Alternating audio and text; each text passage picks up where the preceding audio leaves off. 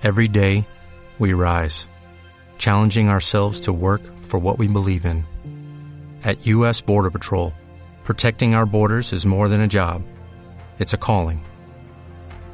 Agents answer the call, working together to keep our country and communities safe. If you're ready for a new mission, join U.S. Border Patrol and go beyond. Learn more at cbp.gov/careers. Muy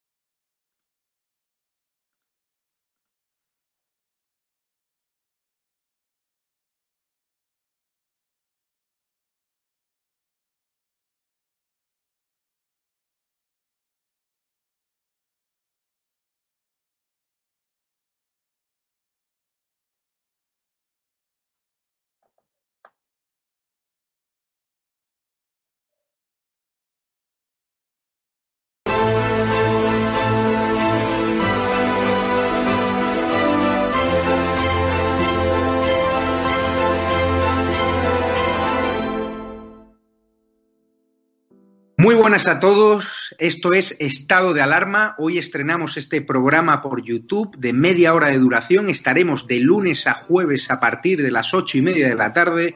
Y este programa nace porque al igual que tú estás cabreado con ese gobierno central que podría haber hecho mucho más contra el coronavirus que ya se ha llevado cerca de 3.500 personas por delante, ese gobierno que nos mintió, que nos dijo que solo iba a haber un contagio y que podría haber actuado antes, viendo la que estaba cayendo con la pandemia tanto en China como en Italia, pues hemos decidido montar esta plataforma de libre expresión ante los intentos del gobierno central de usar ahora los minutos de televisión pública que acaparan para lanzarnos desinformación y propaganda. Por eso desde aquí vamos a desmontar sus mentiras, vamos a daros la verdad y vamos a apoyar a los profesionales sanitarios, a la fuerza y cuerpo de seguridad del Estado y a esa población civil que vive confinada, que vive aislada y harta de ver al vicepresidente del gobierno saltándose la cuarentena hasta en tres ocasiones.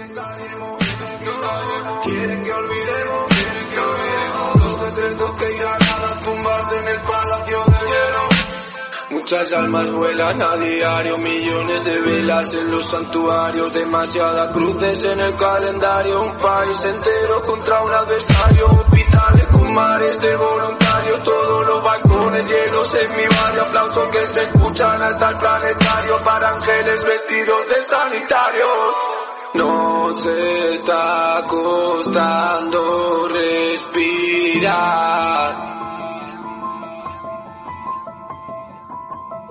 Nuestro mundo paró de girar. Ellos no nos cuentan la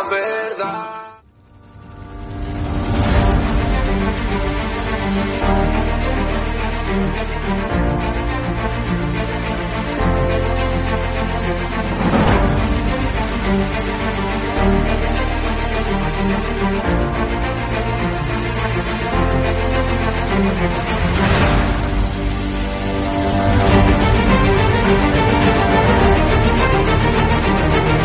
back.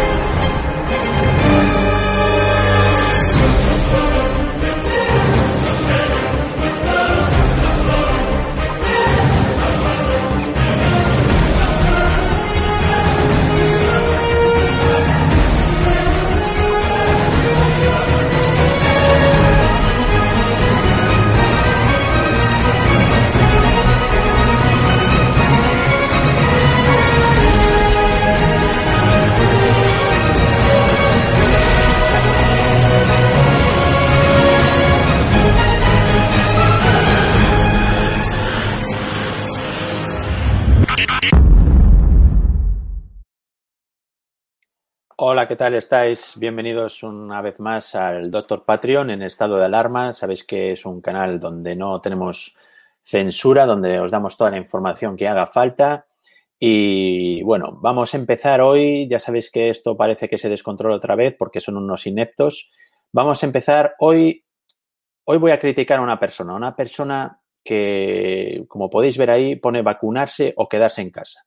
El negacionismo mata. Vale, muy bien. Pues este señor, lo que dice en el vídeo, sobre todo al final del vídeo, cuando ya empieza a motivarse, es como cuando le dan con la fusta y estas cositas que se motiva, pues este señor al final del vídeo, que a mí me parece muy bien lo de decir a la gente que hay que vacunarse, la gente luego decidirá, pero viene a decir que el que no se vacune, que se quede en casa, literalmente. Es decir, hacemos como en los tiempos de los nazis, y nos vamos a poner una estrella a los que no se quieran vacunar y esos no pueden salir a la calle. Bueno, pues le voy a decir cuatro cositas al señor Pedro J. Primero, va a haber gente que se va a vacunar antes que otros. Entonces, ¿qué hace el señor Pedro J? ¿Te quedas en casita mientras no te vacunan? Digo yo, por ejemplo, las embarazadas no se van a vacunar. Los menores de 16 años no se van a vacunar. Los que tienen problemas alérgicos graves no se van a vacunar. Y mucha otra gente no se va a vacunar porque no tienen por qué vacunarse. Porque la vacuna protege a uno, no te protege a ti, Pedro J. Entonces, ¿qué hacemos? A toda esa gente que no es que no quiera, sino que no puede vacunarse, ¿los dejamos a todos metidos en su casa? ¿O ya los tiramos a una cuneta? ¿O qué hacemos? O sea, el señorito, ¿eh? el señorito que invitó a 150 personas a una cena en pleno estado de alarma y que encima, en lugar de pedir perdón, lo que salió diciendo es que había distancia de seguridad, nos viene a decir ahora a todos los demás que si no nos vacunamos, que nos quedemos en nuestra casa. O sea, amo y señor de las calles, Pedro J. Bien, pues va a haber mucha gente que no se va a vacunar y esa gente tiene la misma libertad porque estamos en un país de momento libre para poder andar por la misma calle que vas a andar tú. Y si tú tienes miedo a contraer la enfermedad, que me parece normal y me parece lógico, te vacunas, pero te vacunas tú. Y va a haber mucha gente que no se va a querer vacunar. Y dicho esto, vamos a dar otro pasito más, porque esta semana viene cargada. Bueno, pues aquí tenéis uno de los datos que nos viene de Noruega, que resulta que a los viejecitos que les ponen la vacuna, claro, a la gente que está realmente a lo mejor ya mal, que tiene sus problemas, gente muy mayor, bueno, pues las vacunas tienen efectos secundarios, tienen aumento de temperatura, dolores musculares, tienen sus problemas. Y se han dado cuenta que mucha de esta gente, después de recibir la vacuna, se muere por causa de esas descompensaciones que les provoca la vacuna. Entonces, señor Pedro J, ¿qué hacemos? ¿Vacunamos a todos y si, si se mueren también se mueren? ¿O dejamos a la gente que escoja en libertad después de explicarles cuáles son los pros y los contras? De hecho, en Noruega se están ya planteando el no vacunar a la gente muy mayor porque evidentemente dicen, bueno, si no los vacunamos, pues los protegemos, pero es que si les vacunamos casi que los estamos condenando. Entonces, la gente se están planteando que la gente que tiene bastantes problemas y que tiene bastantes enfermedades y que son muy mayores, pues quizás no los van a vacunar. Entonces, esta es una de las cositas que debería de saber este señor antes de abrir la boca y poner el vídeo que puso, además en un periódico, y, decir a la gente que se queda en su casita si no eran vacunados. Pero tenemos más. Vamos para allá. Bien, ¿Qué es lo que está pasando? Bueno, pues en septiembre ya decíamos en nuestros programas, ya decíamos que esto todavía no iba a acabar y que el mes de enero, febrero y hasta marzo, marzo yo creo que va a ser el punto de inflexión de todo esto, las cosas no iban a mejorar. ¿Y qué es lo que hicieron nuestros políticos mientras tanto? Bueno, unos estaban de vacaciones, los otros se presentan a candidatos de la generalidad y se olvidan de todo. Y mientras tanto, ¿qué es lo que hace Fernando Simón? Le echan la culpa a los españoles. Es decir, es que os lo habéis pasado demasiado bien. O sea, lo dice así, con toda la cara del mundo, os acaba de decir que la culpa de esto es vuestra. Es decir, primero nos obligan a llevar mascarillas en la calle cuando ellos saben que no hace falta porque no hay ningún estudio. Punto número uno. Nos dice el señor Illa que el 70% de la población española va a estar vacunada antes del verano. Ya lo veremos porque me parece a mí que no va a ser el 70%. Después nos dice el otro que no podemos salir a la calle si no nos vacunamos. Todo esto. Y ahora nos dicen que la culpa es nuestra. Muy bien. O sea, la culpa es de los españoles que han cenado con su familia cuando ella, recordemos que dijo allegados. Entonces, señores, volvemos a prevaricar igual que hicimos con las mascarillas. Ellos sabían que las mascarillas eran útiles. De hecho, en el plan de pandemias del 2005 que tiene el propio gobierno que hizo el gobierno socialista en el 2005, lo primero que se ponía es, ante una enfermedad de tipo de transmisión aérea como la que hemos vivido, lo primero que tenían que hacer era dar mascarillas a los centros de salud y a los hospitales, a los profesionales, que no se las dieron. Las únicas que les dio luego ella, muchas de ellas eran falsas y nos contagiamos un montón de gente. Así que creo que no están para darnos muchas lecciones este gobierno, pero una de las cosas que también decía yo en mis tweets es que probablemente al final esto se los va a llevar por delante, porque yo entiendo que al final la gente cuando pierda ya el miedo a salir a la calle, al final les va a pedir cuentas. Sobre confinar o no confinar, evidentemente el señor Illa no está pensando en vuestra salud, está pensando en las elecciones de Cataluña. Entonces, por eso no se atreve, porque este gobierno nunca ha tenido, hablando fino, huevos para hacer cosas de verdad, sino que piensan en ellos, a confinarnos. Pero hay que pensar también en todos esos autónomos. Yo, por ejemplo, soy autónomo, en toda la gente de la hostelería, en todos los profesionales que se están arruinando, ¿no? Porque los funcionarios, pues yo entiendo siguen cobrando, pero el resto de gente necesita trabajar para vivir. Entonces, ¿a quién hay que confinar? Bueno, pues nosotros sabemos que la, población que colapsa los hospitales y las UCIs mayoritariamente, el mayor porcentaje de todos es de 60 años para arriba, sobre todo de 70 para arriba. Pues a lo mejor tenemos que plantearnos que esa es la gente que se tiene que quedar durante un par de semanas en sus casas porque ya está llegando la vacuna. Y una vez podamos estar con la segunda dosis, que empiezan a ponerla ya el próximo domingo, todos esos ingresos van a caer muchísimo. Entonces no hace falta confinar a todo el país. No hace falta que nos jodamos todos, sino que hay que tener un poco de cabeza y, pensar un poco las cosas antes de hacerlas. Ya están vacunando, señores, Solo es una cuestión de tiempo. Protejan a la gente que normalmente va a ir a la UCI y a los hospitales. Y después el resto que sigan haciendo su vida y hay que tener cuidado. Den ustedes, como hizo la señora Ayuso, mascarillas que protegen de verdad contra los aerosoles. Den ustedes, no las que dio Ábalos en el metro, que eran higiénicas, que era un trocito de papel como una servilleta y que la gente se contagió a patadas. Entonces, tenemos un gobierno que es un verdadero desastre. No sé si tengo más pantallas, pero vamos a por ellas. Sí. Bueno, lo dicho, nosotros ya os fuimos avisando. Aquí os dijimos que esto no se había acabado. Tenemos un gobierno muy, muy inútil. Es decir, no, no, no contemos con ellos. Estos lo van a hacer todo lo mal que puedan. Pablo está desaparecido. Pedro está también desaparecido. Solo aparecerá cuando llegue la nueva vacuna de Moderna o cuando llegue la de Astra y volverá a salir en las fotitos y tal y cual. Y el resto somos los españolitos de a pie los que nos tenemos que componer. Y encima somos los culpables de que haya una tercera ola. lo que yo digo es, a partir de marzo esto cambiará. A partir de marzo ya no vamos a ir a peor, ya no va a haber olas como las que estamos viviendo, ya esto va a ir siempre mejorando. Tenemos que perseguir unas cosillas por ahí de Sudáfrica y de algunas otras cepas, si hay algunas mutaciones o lo que sea. Y las buenas noticias es que la ONS ya está en China, es decir, pues ya tenemos a los que taparon a los que crearon el problema ya están los dos juntos en China, o sea que van a decir que ahí no ha pasado nada. Bueno, pues después de esta intro nos quedan unos minutos para que nos pongáis eh, alguna pregunta. Por cierto, antes de que se me olvide, eh, las vacunas, las que tenemos ahora mismo, no generan una eh, defensa hacia la infección. ¿De acuerdo?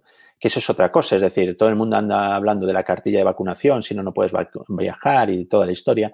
Pero es que resulta que la, la vacuna lo que hace es que tengas un COVID más leve.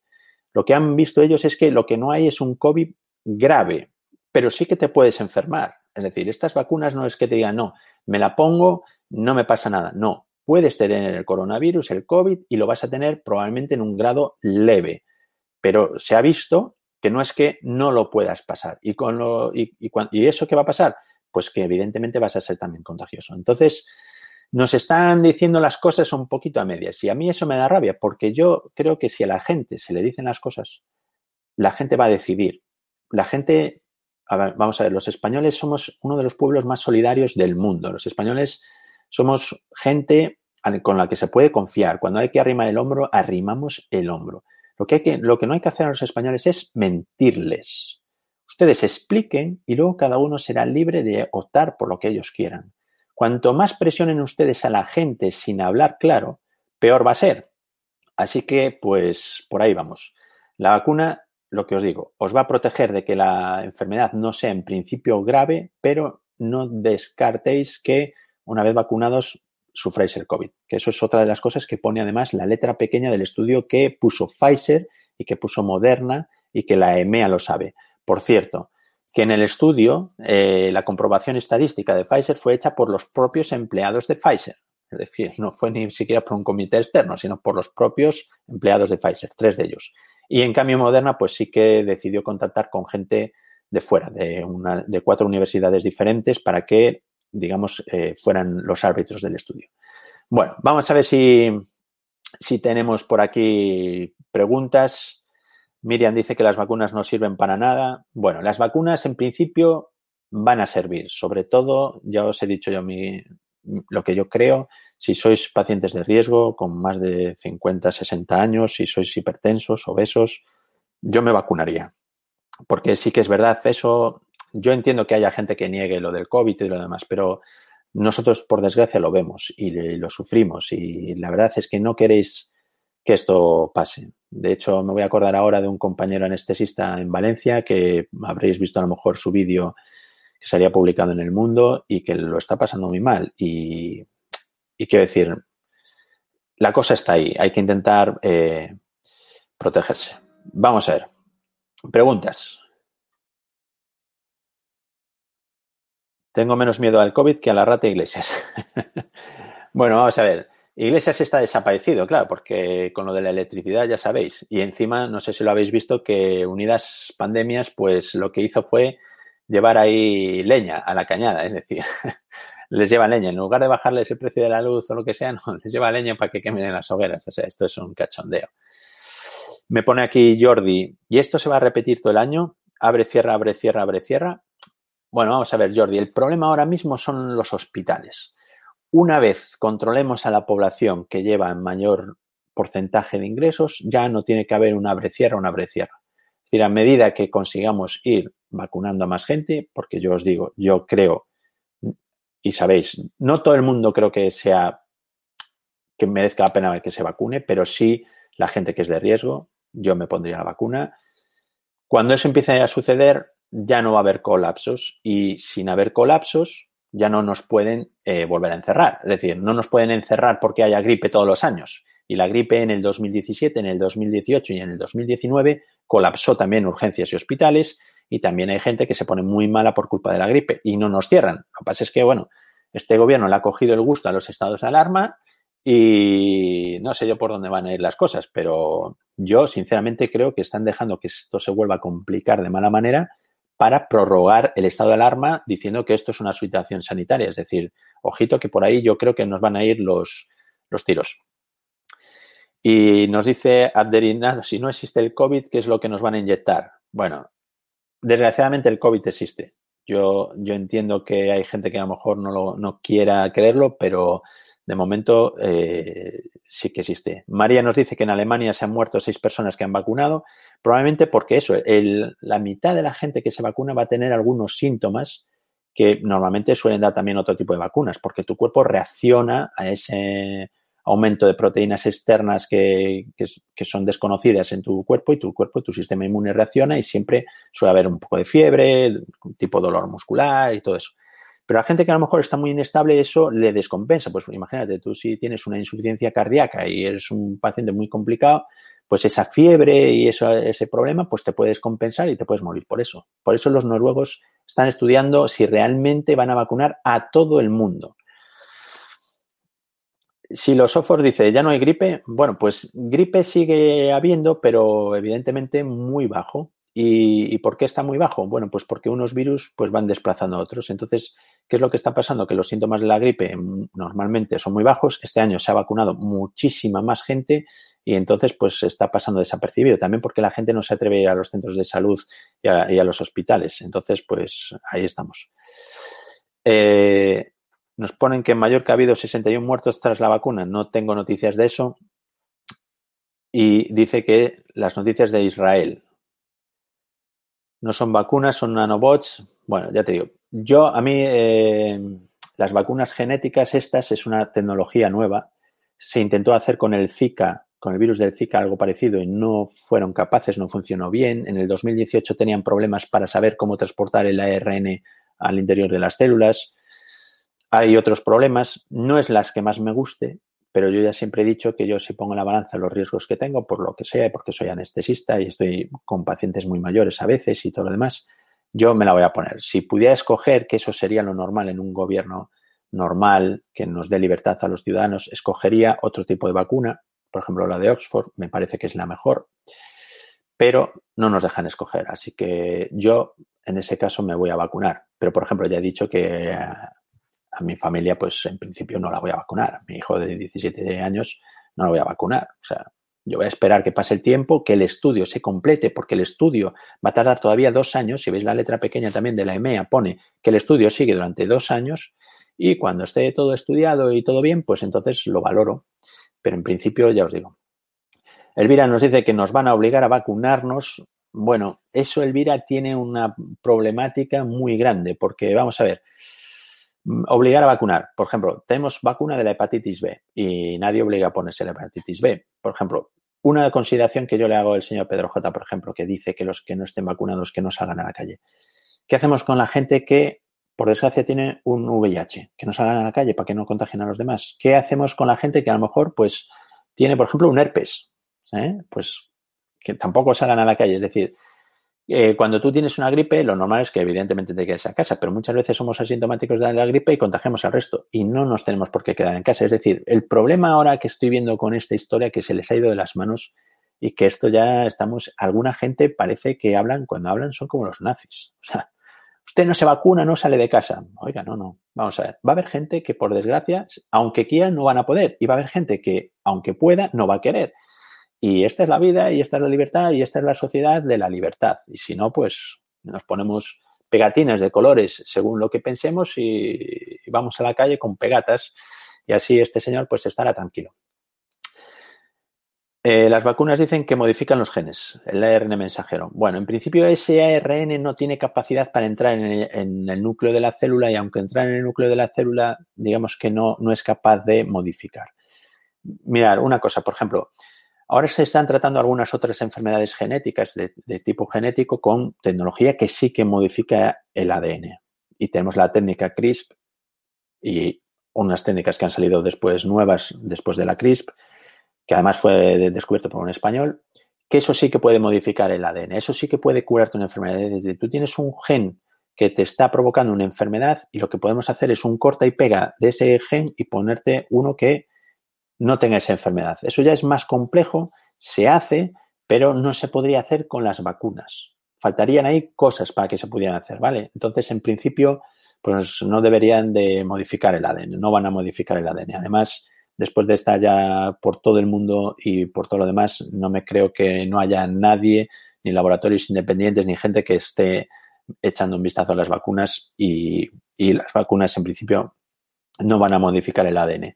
Otro problema sería que a lo mejor la vacuna sí que pueda provocar, eh, digamos, pues problemas eh, de tipo autoinmune, pues porque esa reacción inmunitaria que te das tú, pues puede coincidir con otro tipo de proteínas que tienes en tu organismo, entonces tienes un problema. Pero eso también se sabrá a largo plazo, igual que el tema de la fertilidad, que no pone, pone, no hay ningún estudio sobre la fertilidad, eso será a largo plazo. Entonces, bueno, pues vamos a ser un poco cobayas. Por eso yo lo que digo, le guste a quien le guste o no, es que es como todo, hay que ponerlo todo en la balanza. Me gusta más la vacuna de, de adenovirus, que es la de Oxford y otras que van a venir de ese tipo, porque es algo que llevamos haciendo durante mucho tiempo. Me gustan menos estas de ARN, que probablemente sea el futuro de la medicina, cuando esto se estudie bien, probablemente vamos por ahí y vamos a conseguir muchas cosas buenas. Pues, por ejemplo, sabéis que parece ser que han conseguido algo contra la esclerosis múltiple, que eso es genial. El cáncer de próstata también lo están intentando tratar con este tipo de vacunas, cáncer de colon, muchas cosas. Pero a mí lo que no me gusta es que nos empujen, como al ganado, que nos empujen a hacer las cosas. Las cosas hay que explicarlas y la gente una vez se la explicas, pues decide, oiga, pues a mí me gusta el rojo, me lo pongo en rojo. A mí me gusta el azul, pues me lo pongo en azul pero no la obligación de esta gente que, que nos está empujando. Vamos a ver, ¿qué cositas tenéis por ahí? Yo estuve hospitalizado hasta hace un par de días y en mi planta no había ningún colapso, había muchas camas disponibles, ahora no sé cómo estará. Bueno, esto ahora va a ir un poco por zonas. Yo, yo creo que no va a llegar al colapso que tuvimos en aquel momento que nos pilló a todos desprevenidos. O sea, bueno, sobre todo al gobierno. Pero el problema ahora es que esto va a estar aumentando todavía unas dos semanas más y, claro, la gente tiene miedo, tiene miedo, sobre todo yo entiendo que los políticos tengan miedo porque ahora sí que están contabilizando los muertos y bueno, pues ya sabéis, el señor ya tiene 83.000 muertos, por desgracia, en su currículum. Es decir, es, un gran gestor. Se va para Cataluña vendiendo que es un gran gestor. Oiga, somos el peor país de Europa y casi del mundo. No sé yo qué buen gestor, pero bueno, yo creo que los catalanes, espero que sean listos y, sepan que, hombre, pues votar a un sepulturero como Illa, pues no sé yo por dónde irán, pero bueno, por ahí. Están pagando comisiones a los profesionales por cada vacuna inyectada. Bueno, eso mmm, no me lo creo porque, vamos a ver, las vacunas ya están compradas, vienen de Europa y no creo que anden pagando a nadie. Es decir, ahí nadie gana nada. Yo te podría decir que a lo mejor hace mucho tiempo sí que hubo ahí problemas de gente que, pues, a lo mejor con prótesis, que en lugar de coger la prótesis A, cogían la prótesis B y estas cosas ha habido. Como en todas la, las profesiones, siempre hay gente que no es ética y hace este tipo de cosas. Pero lo de por cada vacuna que pongan que le den dinero, ya te puedo asegurar yo que, que no. Así que, de hecho, por ejemplo, la vacuna de Astra cuesta 1,2 euros.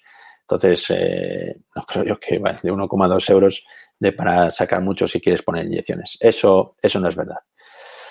Te hacen firmar porque son experimentales. Bueno, eh, eso es cierto, pero también es verdad que cualquier acto médico, según la UNESCO, tiene que tener tu consentimiento. Y ahí es donde el gobierno, si lo quiere hacer obligatorio, va a tener un problema, porque si seguimos la UNESCO, que al final es la, una ley superior, y esto además iríamos a Europa, y Europa no creo que vaya a permitir eso, pues el artículo 6 del derecho de los pacientes y de los enfermos, pues pone claramente que cualquier acto médico debe ser informado y consentido. Así que no creo que ponerte una vacuna que todavía está en fase de estudio, pues eh, pueda ser legal que te obligue. Bueno, eh, más.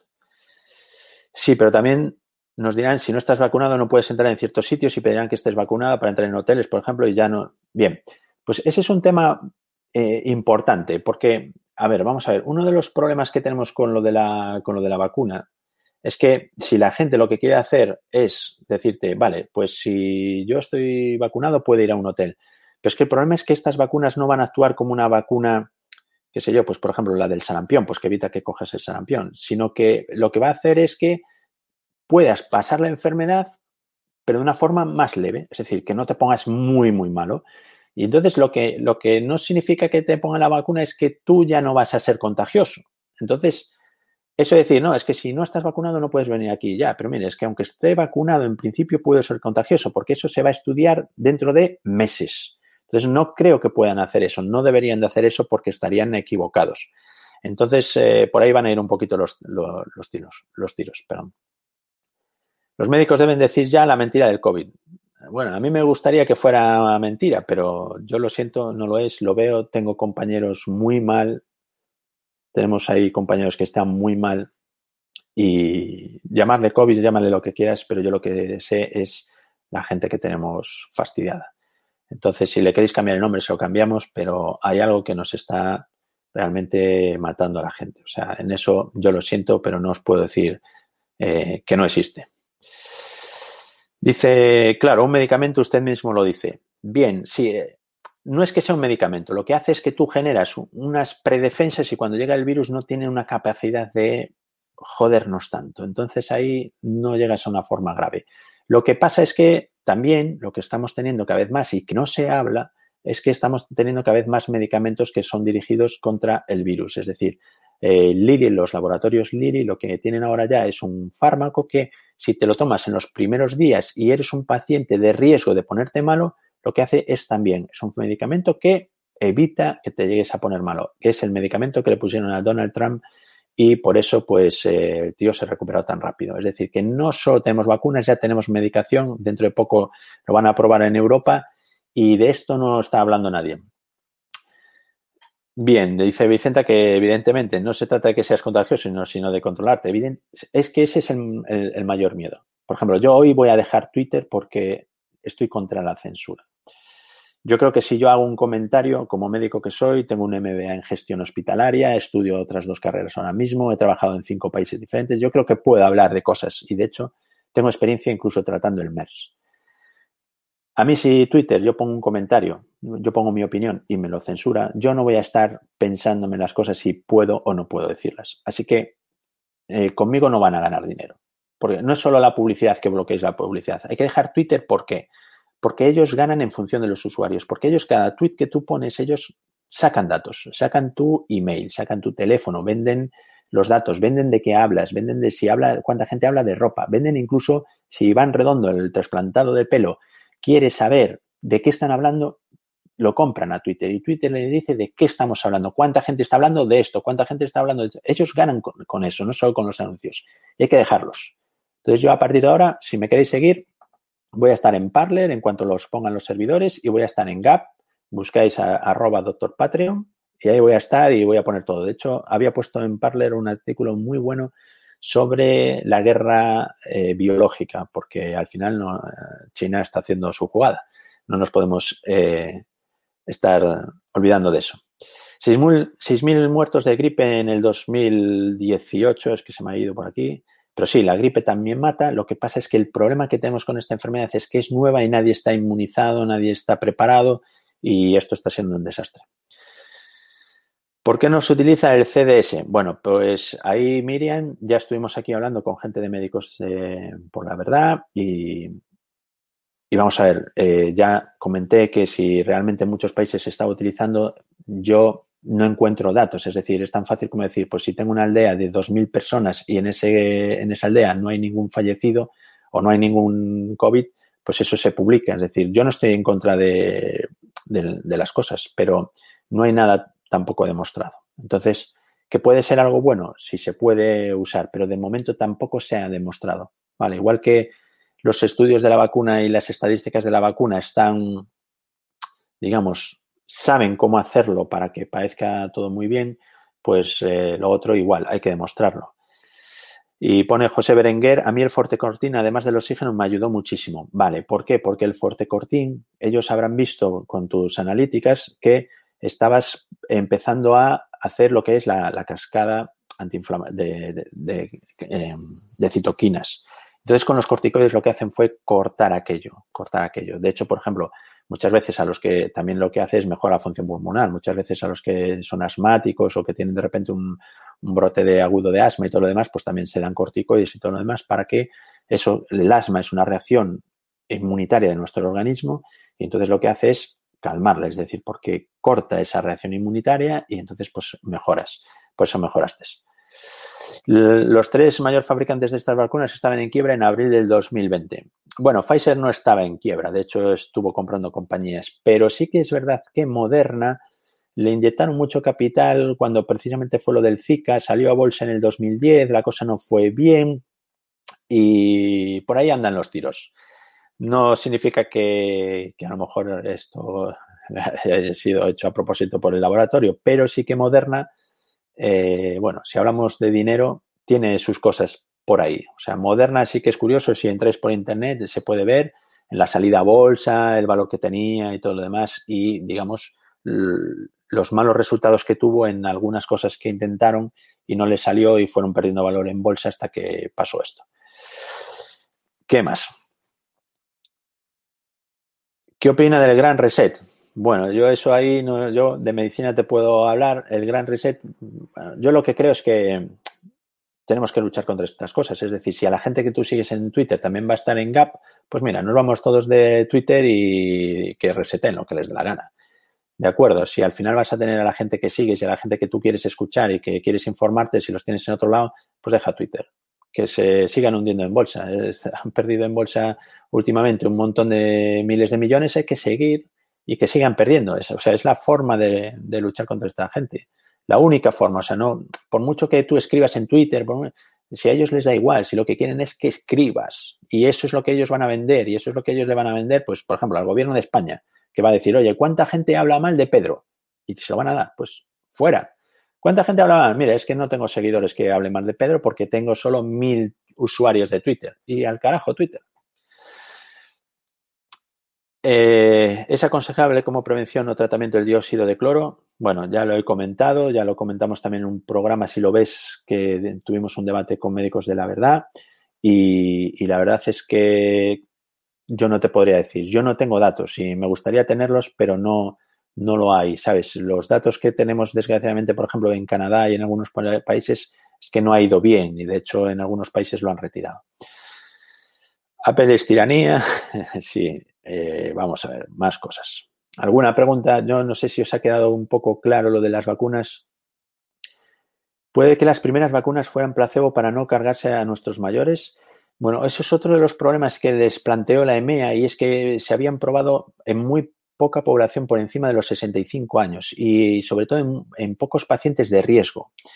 Entonces, vamos a ver, como esto es un estudio continuado y hay una vigilancia especial sobre cualquier incidente que pase, es decir, tú mañana te vacunan, te sale una reacción cutánea o lo que sea, eso tiene que ser informado inmediatamente a la EMEA y a, quien fabrica las, las, vacunas.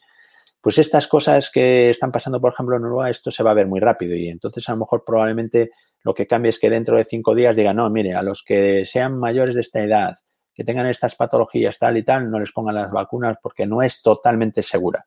Y va a pasar un poco por ahí. Más cosas, a ver si vemos más preguntas.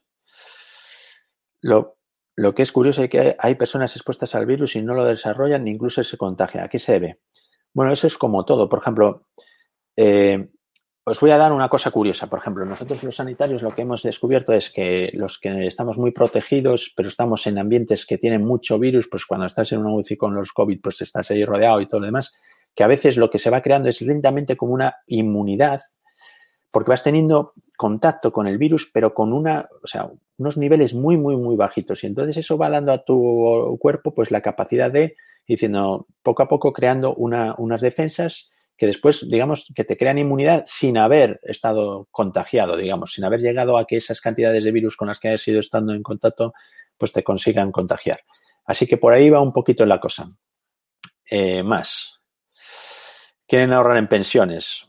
eso ya sabéis, se lo van a ahorrar en pensiones y se lo van a gastar en maquilladores. Es decir, porque ahora si en la primera hora maquillaron los datos sin poner los diagnósticos para decir que no, que no se moría nadie de aquello y que pusieron a 20.000 españoles que murieron sin diagnóstico, pues ahora contratan a maquilladores para maquillar a Pedro Sánchez y compañía y maquillar más todavía esta situación. Es decir, es que no os dais cuenta que tenemos un gobierno que, o sea, se mueren 83.000 personas y lo que les importa es maquillarse para salir en las ruedas de prensa. O sea, es que es penoso. Es decir, que no hay gente suficiente para poner las vacunas y se van a gastar el dinero en maquillaje. es que es muy fuerte. O sea, yo entiendo que esto si ocurre en la España de los 80, la gente estaría en la calle y alguno estaría, vamos, en otro país. O sea, no sé lo que, cómo nos consiguen controlar. Yo entiendo que meten el virus del miedo, de que no se puede salir, la policía controlando, cierres perimetrales, todo lo demás, y no se puede protestar. Esto en, en la España de los 80 no hubiera pasado, la gente estaría en la calle. O sea, da igual el signo político que fuera, los españoles estábamos en la calle. ¿Las mascarillas sirven para algo? Sabiendo que el virus es tan minúsculo que traspasa la tela de las mascarillas. Bueno, pues las mascarillas sí que sirven, sobre todo las que hemos comentado, las FFP2. Cuando estamos en ambientes muy, muy cargados, tengo unas especiales, las enseñé en uno de los programas. Tenemos unos vídeos donde mostramos todas las mascarillas y tienen una capacidad de filtración altísima, incluso para los virus. Sabemos el tamaño del virus y también lo, lo retienen. Lo que tenéis que pensar es que la mascarilla, llevéis la que llevéis, si se adapta bien a la cara, funciona muchísimo más. Si tiene muchas fugas cuando respiráis, notáis que se os va por arriba mucho, o que cuando respiráis no entra por lo que es la, aspiración a través del filtro, ahí os podéis contagiar más fácil. La mascarilla hay que llevarla muy bien ajustada y entonces son mucho más útiles. Los niños con mascarilla todo el día en el cole, ¿qué efectos pueden tener en la salud? Bueno, esto también lo comentamos. Si no estás haciendo una actividad física, no te va a aumentar el CO2, no vas a tener ningún problema. De hecho, por ejemplo, lo que hemos visto nosotros, hemos hecho estudios que con las mascarillas que estamos usando de filtración, que tienes que respirar más profundo, hemos incluso aumentado un poquito nuestra capacidad respiratoria, pero para mí ahí los héroes están siendo los, los niños. Ventanas abiertas, pasando frío, mascarillas todo el día y ahí están como unos campeones. Yo propondría que el príncipe de Asturias tiene que ser para los, para los niños y para los profesores. Están haciendo un trabajo excelente, ahí están a la machete, se están perdiendo su infancia, les estamos jodiendo la infancia y ahí están sin quejarse los chavales aguantando.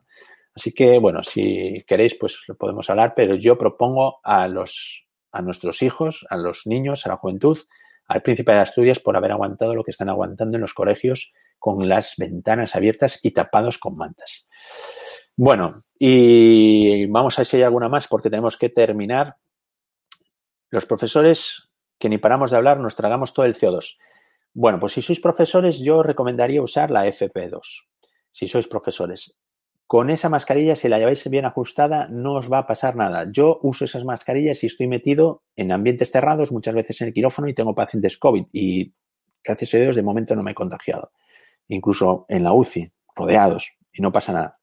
Si sois profesores, yo usaría la FFP2 y si, por ejemplo, tenéis que acercaros mucho a los niños, a veces hablar porque no os oyen, yo usaría también una pantalla, una pantalla o unas gafas y eso os da una excelente protección. Si queréis y tenéis miedo, gafas de protección o pantalla y mascarilla FFP2 y eso os dará una protección muy buena. Hacedme caso y podréis estar tranquilos. Bueno, pues eh, me voy a despedir. En el próximo programa más, creo que el lunes me ponen el 5G, así que ya os contaré qué tal. Y bueno, nos vemos. Gracias por apoyar al estado de alarma.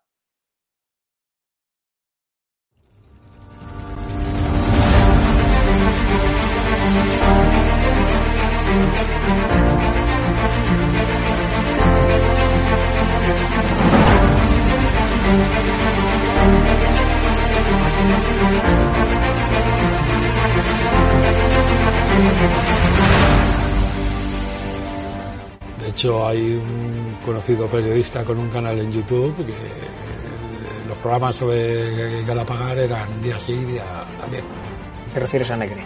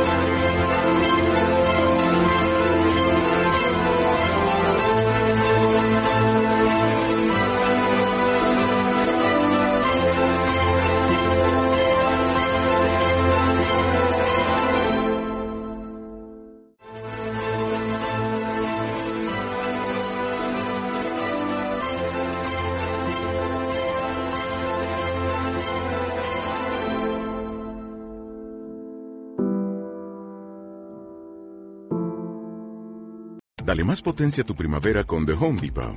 Obtén una potencia similar a la de la gasolina para podar, recortar y soplar con el sistema OnePlus de 18 voltios de Ryobi desde solo 89 dólares. Potencia para podar un tercio de un acre con una carga. Potencia para recortar el césped que dura hasta dos horas. Y fuerza de soplado de 110 millas por hora. Todo con una batería intercambiable. Llévate el sistema inalámbrico OnePlus de 18 voltios de Ryobi. Solo en The Home Depot. Haces más. Logras más.